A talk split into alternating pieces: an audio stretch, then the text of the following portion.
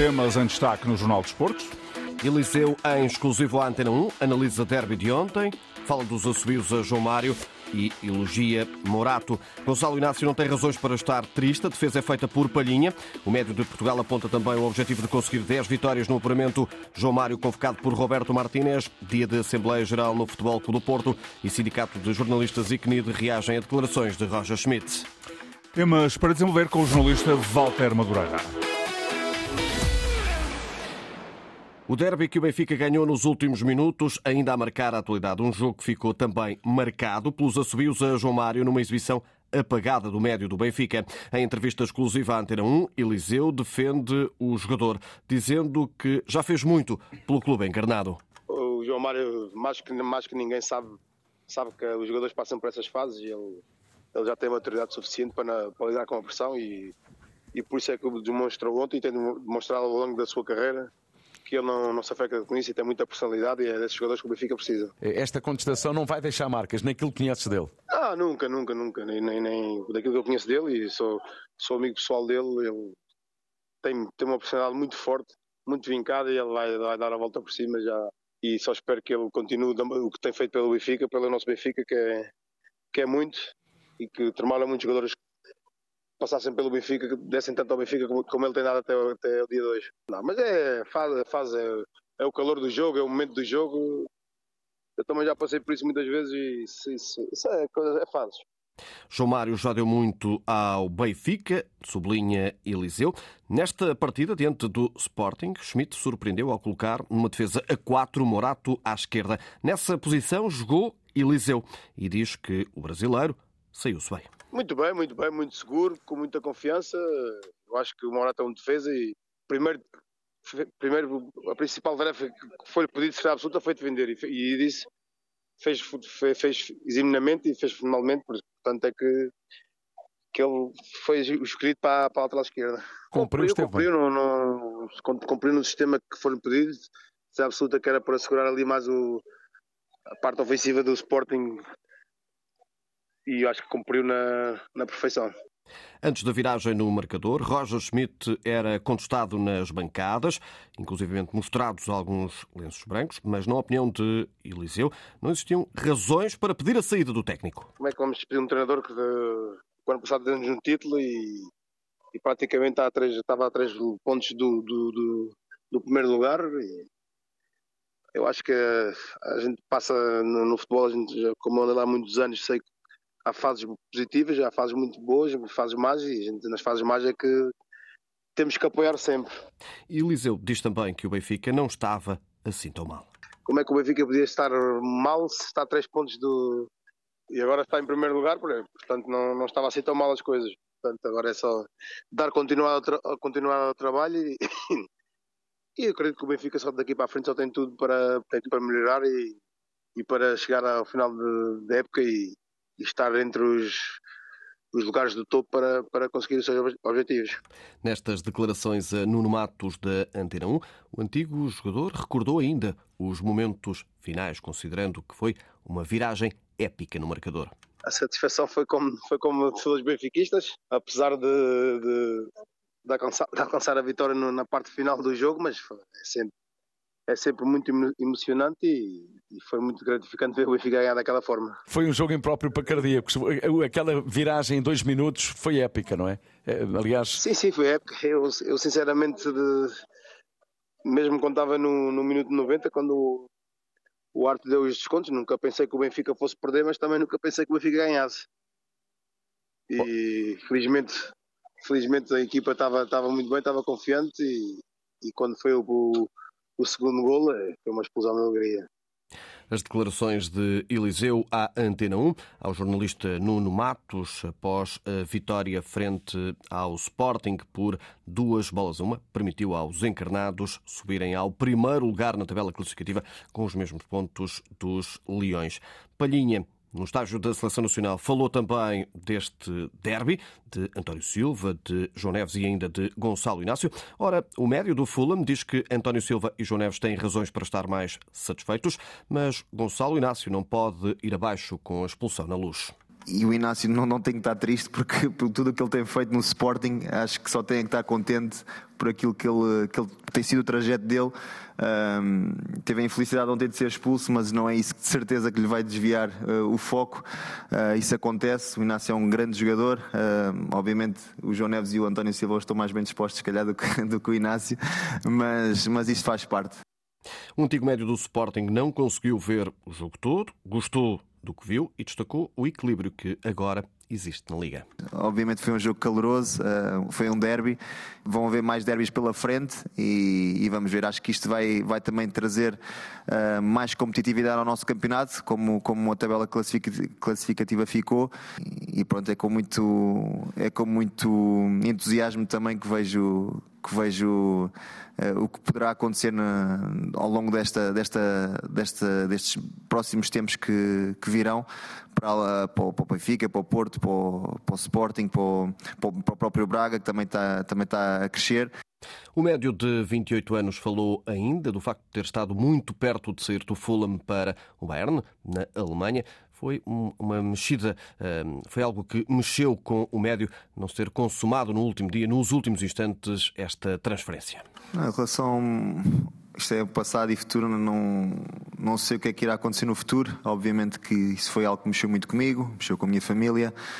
Já tive a oportunidade de dizê-lo. Um, mas são águas passadas. Não, não me quero estar a relembrar muito disso. Obviamente que é um grande orgulho e vocês sabem o que se passou na minha vida, tudo o que tem acontecido uh, tem sido por alguma razão e, e, eu gosto de pensar assim. Gosto de pensar que o futuro dir-me-á uh, se realmente o que aconteceu era o que tinha que acontecer ou não, mas isso só o futuro me, me irá demonstrar. simplesmente quero continuar a fazer o meu trajeto como tenho vindo a fazer. ninguém me tem dado nada ao longo da minha carreira, tudo o que tenho atingido é pelo meu valor, pelo meu trabalho. Um, e espero que assim continue a ser. E, e eu convido, tenho 28 anos, mas sei que ainda posso chegar mais alto e é, e é com essa ambição que, que encaro uh, o futuro. Palhinha falou também do próximo objetivo da seleção portuguesa. Passa por fechar esta qualificação com mais dois triunfos. Sabíamos que estávamos aquém de alcançar eh, os resultados que temos vindo a demonstrar e a demonstrar o nosso, o nosso valor. E desde que começou uma, esta nova era, penso que estamos todos uh, a demonstrá-lo. Um, o grupo está feliz, o grupo está a crescer e, e temos o objetivo, obviamente, já, já qualificados, temos o objetivo agora que é de fazer história uh, por Portugal, que é as, as 10 vitórias consecutivas no grupo. E é legítimo também pensar que Portugal pode ser novamente campeão europeu. Gostaríamos todos de repeti-lo. Um, agora acho que temos que pensar uh, um passo cada vez e fazer as coisas com calma. Uh, as coisas felizmente têm corrido bem, a equipa acho que tem, tem crescido bastante, como vocês também podem ver.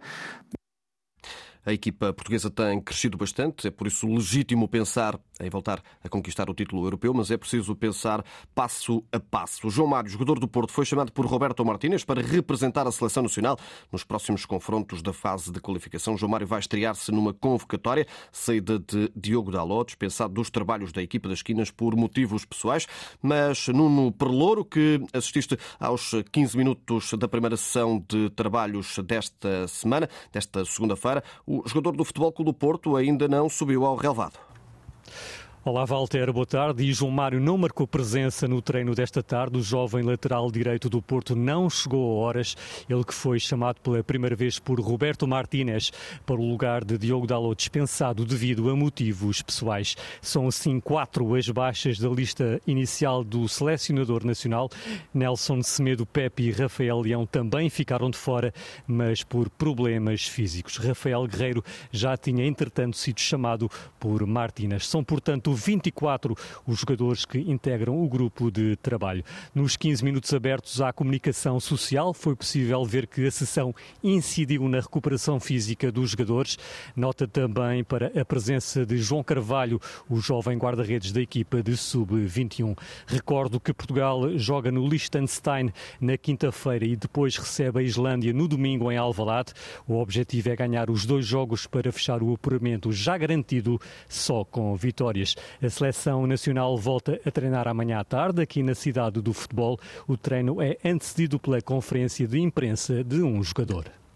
Reportagem de Nuno Perlouro na cidade do futebol. Quanto aos sub-21, concentraram-se em Lagos para preparar o jogo de apuramento para o Euro 2025, frente à Grécia. O jogo realiza-se domingo em solo helénico. Rafael Fernandes, defesa do Aroca lesionado, foi rendido por Gabriel Bracho, do Futebol Clube do Porto, que se estreia também nas Esperanças Lusas. E diz Vasco Souza, o objetivo de Portugal é ganhar.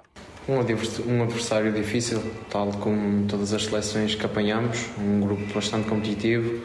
A Grécia não, não foge a casa e nós estamos focados em nós, no, no trabalho que temos que fazer e vamos em busca da vitória as declarações de Vasco Souza. Depois da derrota do Benfica, da derrota frente ao Benfica na Luz, o Sporting regressou hoje aos treinos na Academia Cristiano Ronaldo. Os jogadores que foram utilizados no derby e que não foram chamados para as seleções realizaram apenas trabalho de recuperação, enquanto os restantes treinaram normalmente no relevado. O plantel do Sporting vai agora gozar três dias de folga, regressando aos treinos na sexta-feira de manhã. Franco Israel foi chamado para a seleção do Uruguai. Seba Coates volta a ficar de fora.